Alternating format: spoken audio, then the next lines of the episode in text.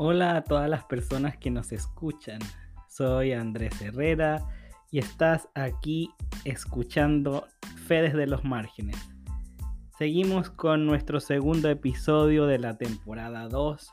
Gracias por acompañarnos en esta aventura, por seguir compartiendo nuestro contenido en redes sociales, por seguir suscribiéndote a nuestro podcast en, en las diferentes plataformas donde nos escuchan, ya sea Spotify, Google Podcast, Apple Podcast. Les invitamos también a que nos digan a través de las redes sociales, a través de nuestro Instagram, Fedes de los Márgenes, en qué otra plataformas les gustaría ver nuestro podcast para que podamos estar ahí.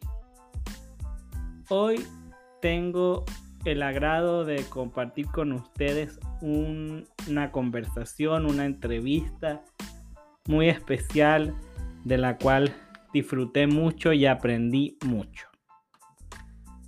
Pude conversar con la reverenda Nancy Frausto, ella es la directora de estudios latines del Seminario del Suroeste en Austin, Texas. Nancy es la primera sacerdote de la Iglesia Episcopal que tiene DACA, que es Acción Diferida para los Llegados en la Infancia, y además ha sido nombrada como una de las 50 futuras líderes interreligiosas en Los Ángeles. Bueno, con Nancy conversamos sobre su llamado al ministerio, cómo conoció la iglesia episcopal, conversamos también de su trabajo con comunidades marginalizadas y oprimidas. Además, pudimos hablar sobre el programa de estudios latines del Seminario del Suroeste, qué herramientas, qué recursos necesita un líder que es latino o que va a trabajar con la comunidad latina en los Estados Unidos. De eso y mucho más hablamos con Nancy, así que les invito ahora a que escuchen nuestra conversación. Aquí vamos.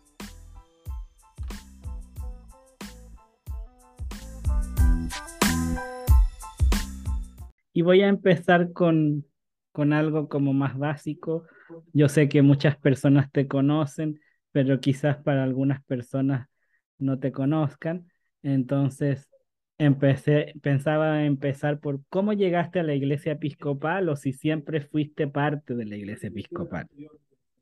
Ah, pues gracias Andrés por invitarme a ser parte de este podcast ah, y a mí me encanta contar la historia de cómo llegué a la iglesia episcopal porque fue por un completo error. Y bueno, primeramente yo soy nacida en México y emigré a los Estados Unidos a los siete años. Y eso de los diez años, mi, ya, que ya que estuvimos algún tiempo en los Estados Unidos un poco más estable, mi mamá decidió que ya era, era hora de que yo hiciera mi primera comunión. Y como buena católica romana, le preguntó a la vecina que dónde estaba la iglesia y la vecina le dijo, vete por la Montevista, vete unos, unos cinco o seis calles para arriba y vas a ver la iglesia a tu izquierda. Mi mamá me, me arregló, nos fuimos caminando por la calle Montevista y en el lado izquierdo vimos una iglesia que decía primeras comuniones misa en español. Mi mamá entró, preguntó y me inscribió para las clases. Lo que la vecina no le contó es que íbamos a llegar a la iglesia episcopal antes de la católica romana. Ah, un pequeño detalle. Pequeño detalle. y estoy casi segura que mi sacerdote, bueno, el sacerdote que estaba en esa iglesia, yo estoy 100% segura que él le dijo a mi mamá, claro que podemos escribirla, pero esta es la iglesia episcopal. Y mi mamá le dijo, ok, sí, es, no está, está, muy bien, porque ¿qué significa episcopal? Claro, no sabía. Lo que le importaba era la primera comunión. Lo, e, entramos a la iglesia y se, eh, se, veía como cualquier otra iglesia y el padre hablaba español, las clases estaban en español, había misa en español. Y, y allí hice mi primera comunión y fue como encontré la iglesia episcopal pasaron muchas más cosas, ¿verdad? Que hubo un tiempo como, como mayoría de latinos, que hay veces que van a la iglesia para la primera comunión y luego no regresan hasta la quinceañera, pero e, ese no fue mi caso.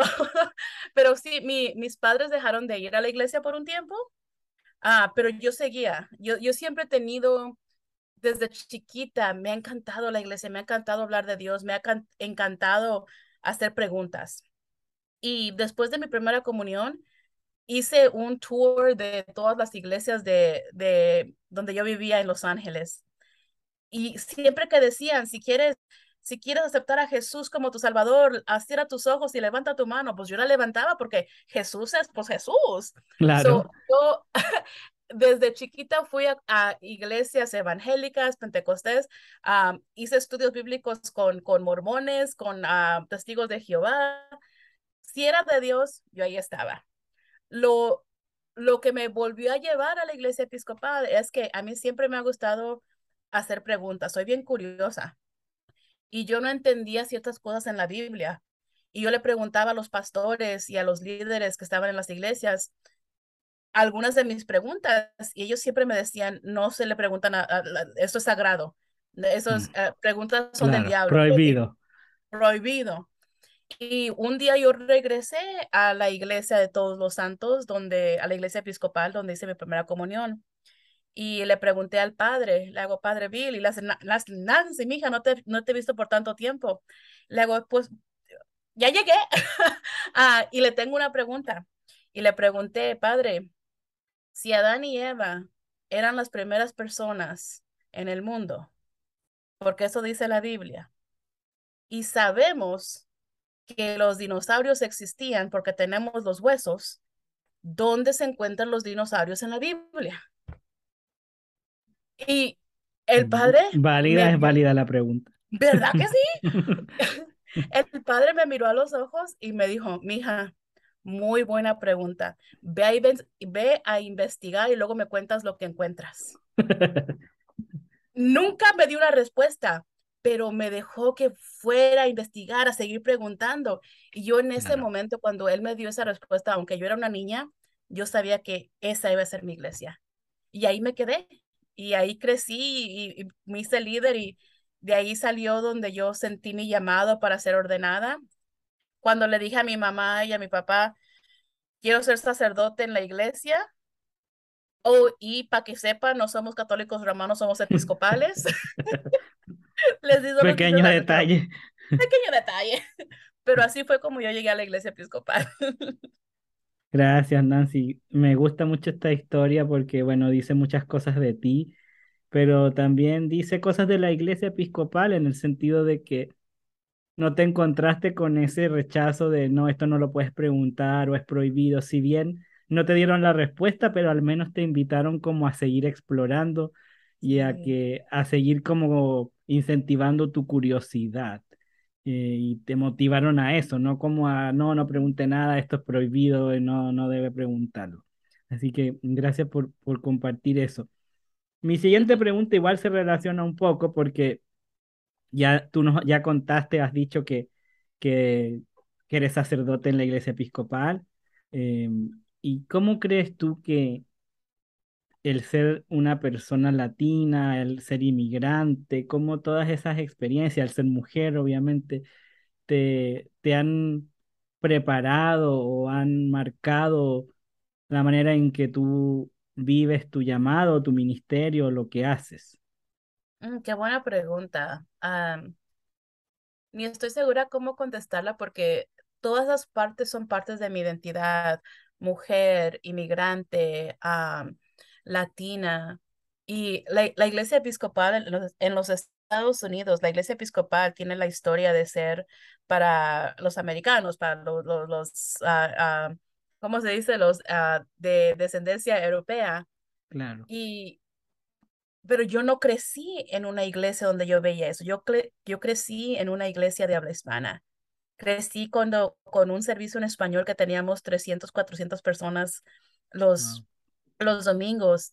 Ah, y, y, y, ya cuando yo estaba más grande que hablaba el inglés, yo iba a la de inglés donde éramos unos 150 personas, pero yo no sentía que éramos necesariamente algo, algo diferente.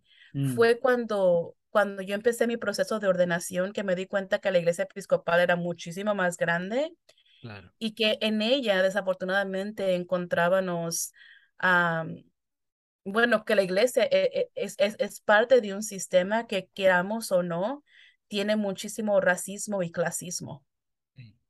Y, y fue cuando yo empecé ese proceso. Oh, bueno, y machismo, sí, sí.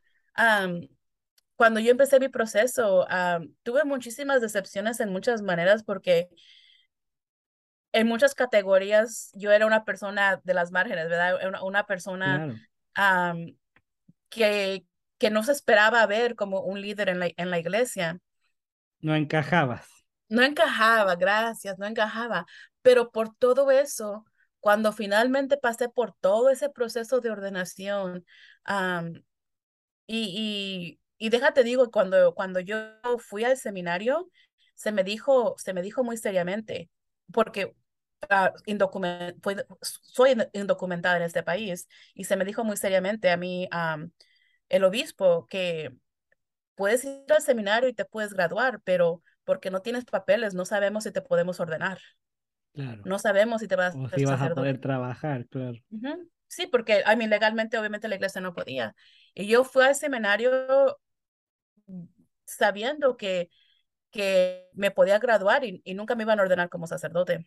Mm. Y bueno, por la gracia de Dios y muchas, muchas cosas pasaron que finalmente pasó el programa de DACA ya cuando yo me estaba graduando del seminario y pude aplicar y, me aceptaron como recipiente de DACA, ah, que era para los niños que, que vinieron a los Estados Unidos como niños y pude agarrar un, un permiso de trabajo. Pero por todo eso, eso, eso me ha informado cómo es mi ministerio.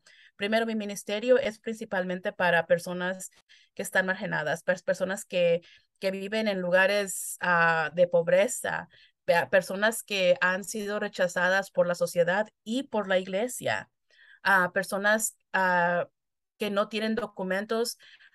He sido bendecida que la mayoría de mi ministerio, especialmente mi ministerio latino, es con la comunidad transgénero. Las chicas mm. trans son gran, han sido gran parte de mi formación como sacerdote en la iglesia. todo, todo, todo lo que es parte de mi identidad y lo que he vivido me ha ayudado a, a vivir auténticamente mi, mi ministerio. No porque yo pienso que, que vengo a salvar a la gente, porque ese no es mi trabajo, pero vengo a ser parte de las vidas del pueblo de Dios, que, que, que, que tienen la misma historia que yo he tenido. Gracias, Nancy. Gracias por, por lo que nos cuentas me llega mucho lo que dices de trabajar y ser parte y, o sea, ser parte porque estás ahí con ellas, con las mujeres trans. Yo soy un hombre trans, entonces trabajo también mucho con, con la comunidad LGBTQ y, y bueno, evidentemente las mujeres trans son las más discriminadas, las que más dificultades tienen para, para poder trabajar, estudiar, para el tema de documentos, etcétera. Si, si, sumamos toda la intersección de ser personas latinas, de ser, de ser personas indocumentadas, etcétera, etcétera, se complejiza mucho más. Entonces te agradezco mucho, mucho ese trabajo y me alegro que, que tú estés ahí haciéndolo porque sé que hay mucha necesidad muchas personas trans no saben que pueden vivir su fe o explorarla o que hay una iglesia que las va a aceptar y viven muchos años como buscando eso, pero no, no lo encuentran. Entonces, el que tú puedas, que tu ministerio y que, bueno, muchas, muchas otras iglesias lo están haciendo, eh, pero, pero siempre es difícil, eh, al menos en Estados Unidos, que haya personas que hablen español que hagan ese trabajo. Sí. Hay hay más, yo, yo he conocido más en eh, ministerios en inglés que apoyan a las personas trans, pero en español es más limitado, entonces te agradezco eso. Bueno, eh, y yo, y, yo pienso que tiene que ver mucho eh, que en nuestra comunidad es tan difícil ah, hablar sobre la sexualidad hablar sobre el género, la comunidad LGBTQ, está cambiando, ya, ya, se, ya se está viendo más hasta con los artistas que están hablando abiertamente de todo esto, pero nuestra comunidad todavía es bien cerrada. Y desafortunadamente muchísimas personas han crecido con teología tóxica, teología que que dice que algunos son mejores o más amados por Dios y otros no son. Mm. Y déjate digo, yo, yo he sido bendecida por la comunidad trans. Es por la comunidad trans que yo he visto el poder de la fe, el movimiento del Espíritu Santo y para, bueno, la comunidad trans definitivamente, pero toda la comunidad LG, LGBTQIA para mí ha sido una gran bendición y, me ha ayudado a crecer para ser mejor servidora de, Dios para el pueblo de Dios. Gracias, Nancy. Te agradezco mucho por eso, por el trabajo y bueno, cuenta conmigo para lo que pueda apoyarte, aunque sea a la distancia. Ya también, dijiste. Yo sí, yo, yo también esto, estuve en un proceso para ir a trabajar en persona a Houston, me rechazaron la visa hace poco, después de tres años de esperar por mm. eso, y estamos como en otro proceso de reagruparnos y ver qué vamos a hacer, si vamos a postular de nuevo, si yo también he estado interesado en el ministerio ordenado, quizás estamos viendo si esa sea otra posibilidad, que yo vaya como estudiante, bueno. Eso, eso conversaremos en otro momento porque eh, hay mucho que conversar y no me quiero desviar de, las preguntas que tengo para ti. Em, yo también vi cuando estuve leyendo sobre todo tu trabajo que en algún momento tú hiciste mucho trabajo con la Iglesia Episcopal a nivel nacional en temas de evangelismo. Eh, y creo que como iglesia, eh, siempre como cuando uno lo menciona el evangelismo, como que la gente como que no le gusta mucho hablar del tema. Eh, entonces, en tu... Tengo dos preguntas. Ahí tú me respondes, no sé, la que primero venga a ti. Por un lado, como que consejos prácticos que tú nos puedes dar en el tema del evangelismo y por otro, como evangelizar a la comunidad latina. ¿Cómo, cómo, qué, se, qué, qué se puede hacer en ese, en ese eh, ámbito específico? primero hablando a sugerencias prácticas para el evangelismo hay veces que, recibimos el evangelismo y pensamos ah, que tenemos que hacer el trabajo que hacen, por ejemplo, los testigos de Jehová. Todos los sábados en la mañana ir a tocar puertas y ser rechazados. Ahora, déjate digo, yo les tengo mucho respeto a los testigos de Jehová. porque ellos hacen su trabajo y eso es lo que se sienten llamados y yo he visto cómo la gente les cierra la puerta y cómo los, los insulta. Pero muchos de nosotros tenemos la idea que eso es evangelizar. Y en cierta forma, sí, eso es como ellos lo hacen. En, en el sentido episcopal y el trabajo que yo he hecho con la Iglesia Nacional es redefinir lo que es la definición del evangelismo. ¿Qué significa evangelizar? Evangelizar no significa salir a la calle y invitar a la gente que venga a sentarse en la iglesia los domingos y que se hagan episcopales. Eso no es evangelizar. Eso es tratar de crecer nuestros números por nuestra conveniencia. Pero evangelizar, como lo define el obispo primado Michael Curry, es el poder, me, lo, estoy, me lo estoy diciendo en inglés para decirlo en español. La definición que la iglesia episcopal da del evangelismo es el, el buscar, nombrar y celebrar la presencia amorosa de Jesús en nuestras vidas y en las vidas de mm. los demás y después puedes invitar a la persona a algo más. So, es nombrar, bueno, a buscar, nombrar y celebrar la presencia de Jesús en nuestras vidas.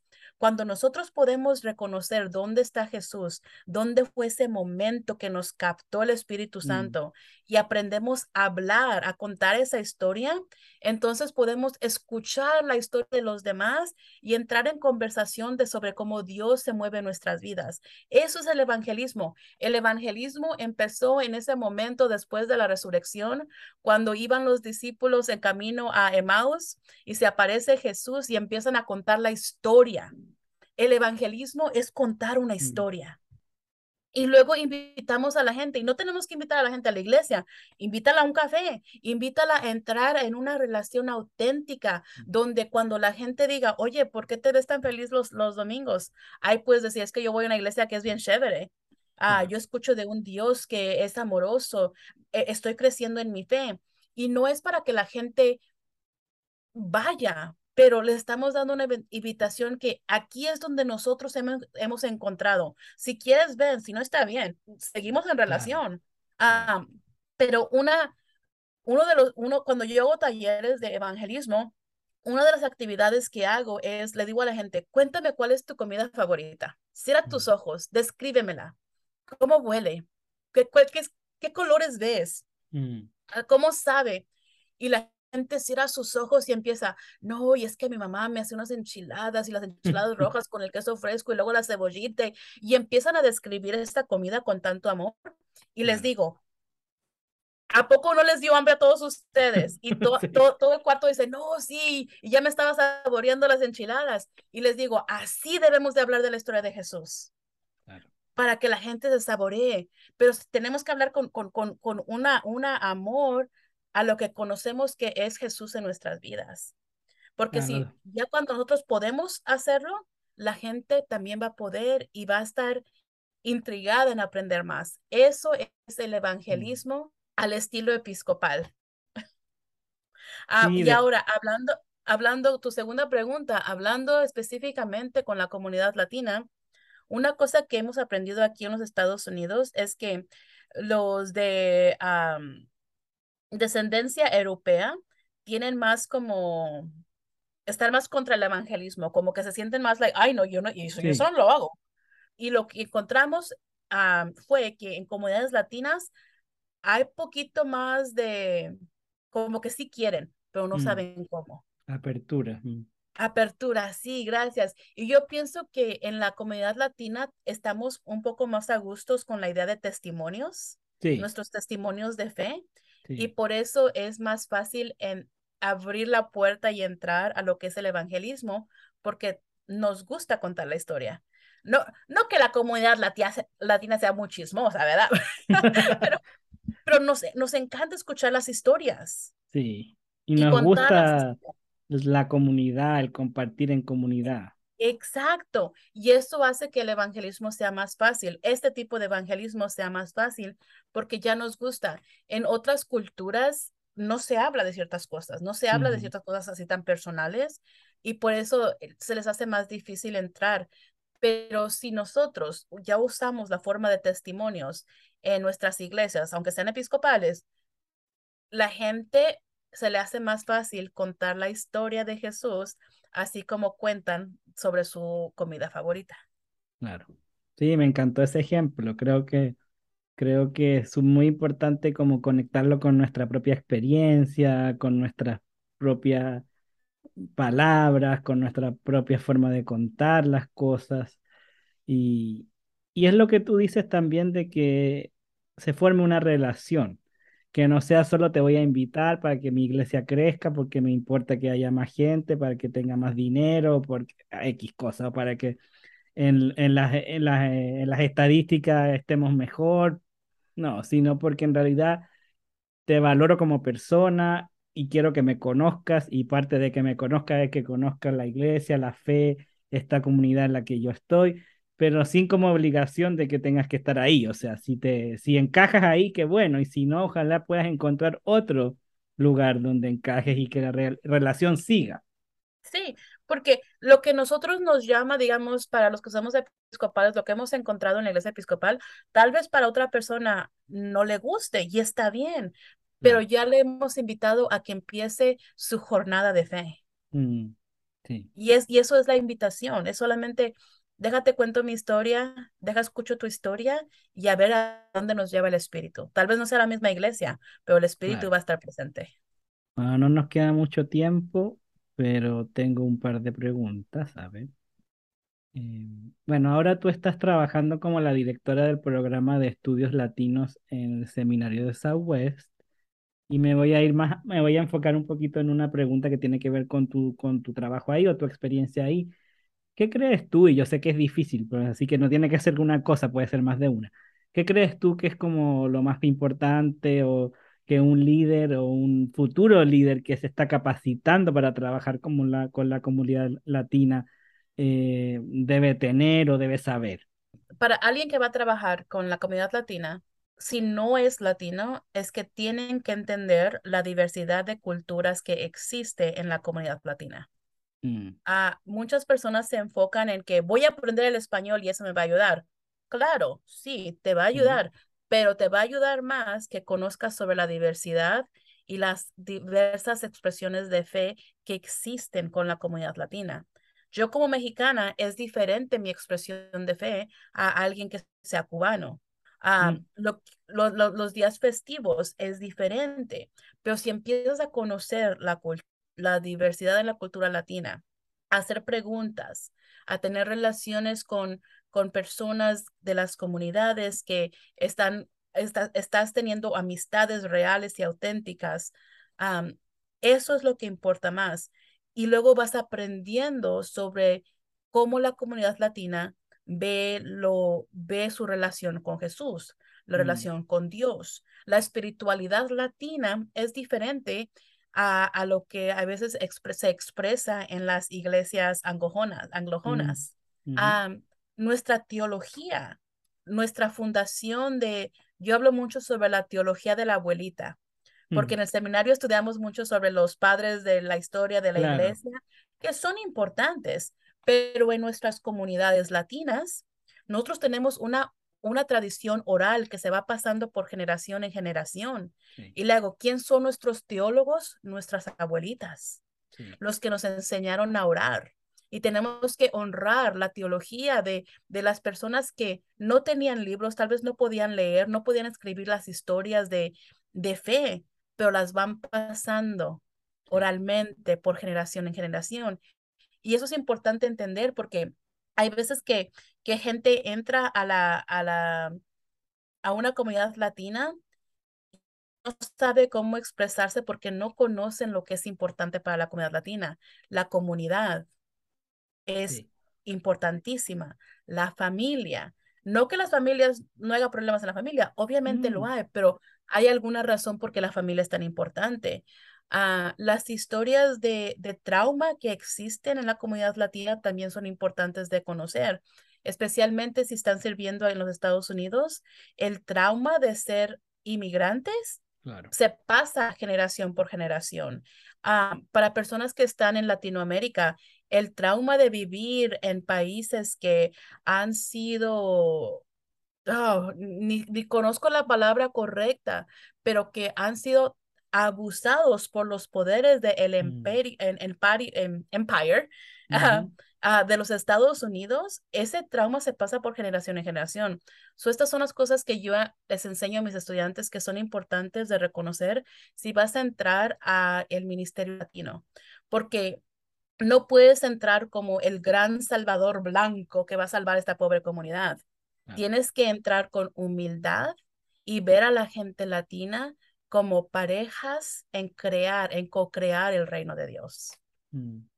Sí, me gusta mucho lo que has dicho porque creo que es muy importante, porque la gente asume que todas las personas latinas son iguales eh, o que todos los países A mí me, a mí me pasó mucho que me, yo viví en Carolina del Sur y había un restaurante mexicano y abrieron otro restaurante mexicano. Y la primera pregunta que me hizo alguien fue, ah, ¿ya fuiste a probar el restaurante mexicano? Y yo, no, no fui, no he ido, ni siquiera he ido al, al primero, ni he ido al... Pero ¿cómo me dices si la comida chilena no se parece a la comida mexicana? Y yo, no, la verdad que no se parece en nada. O sea, a mí me, a mí me gusta la comida mexicana, me encanta, es muy rica, pero no se parece en nada. O sea, eh, entonces sí, eso pasa mucho y lo que tú dices también de qué cosas son importantes en nuestra cultura también es muy relevante. Esto de que viene la gente como con este mm, con esta actitud de que nos, viene a salvar en vez de preguntar qué es importante, qué necesitamos eh, y apoyar como lo que queremos hacer en vez de imponer cosas.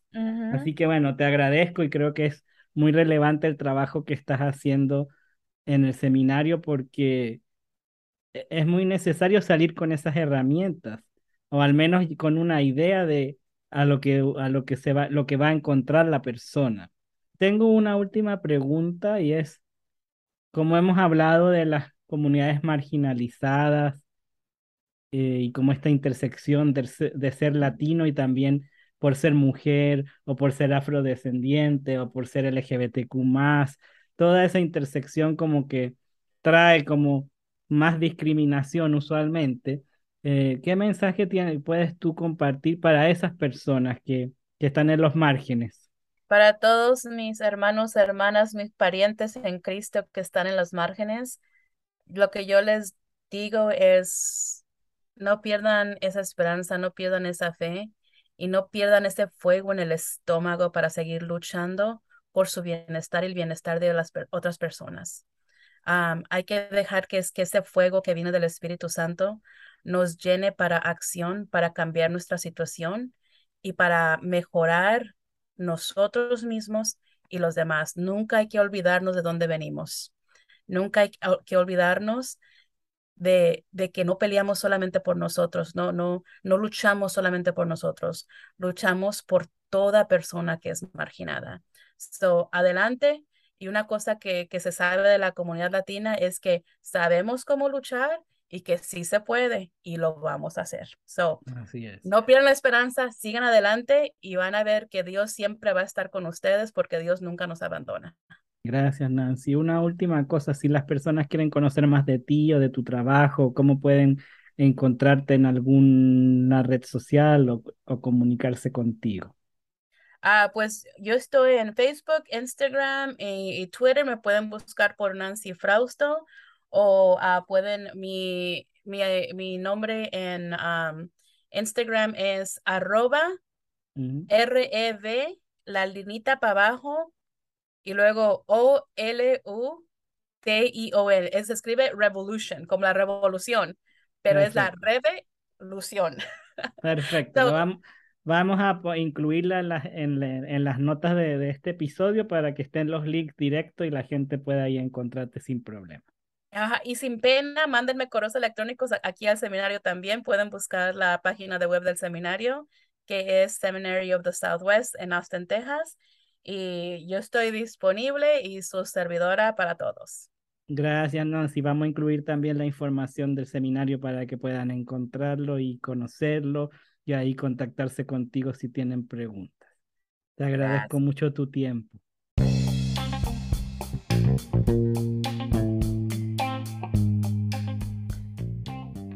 Gracias de nuevo por haber escuchado nuestra conversación con Nancy. Espero que haya sido un momento de aprendizaje, desafíos y mucha, mucha esperanza. Te recordamos también que en las notas del episodio puedes encontrar información para contactarte con Nancy o conocer más de ella, así como también la información del Seminario del Suroeste de los programas que ellos tienen. Visita las, notas del episodio para revisar eso. Por otro lado, te recordamos de nuevo que puedes seguirnos en Instagram, arroba de los Márgenes. Queremos saber si te gusta el podcast, si no te gusta, ¿Cómo podemos mejorar? Mándanos mensajes directos o déjanos algún comentario en algunas de las publicaciones. Cualquier forma es bienvenida y queremos conocerte y saber de ti. Eso es todo por hoy. Se vienen más episodios, se viene más contenido. Y de nuevo muchas gracias por todo el apoyo que nos han dado hasta aquí. Nos vemos pronto. Un abrazo.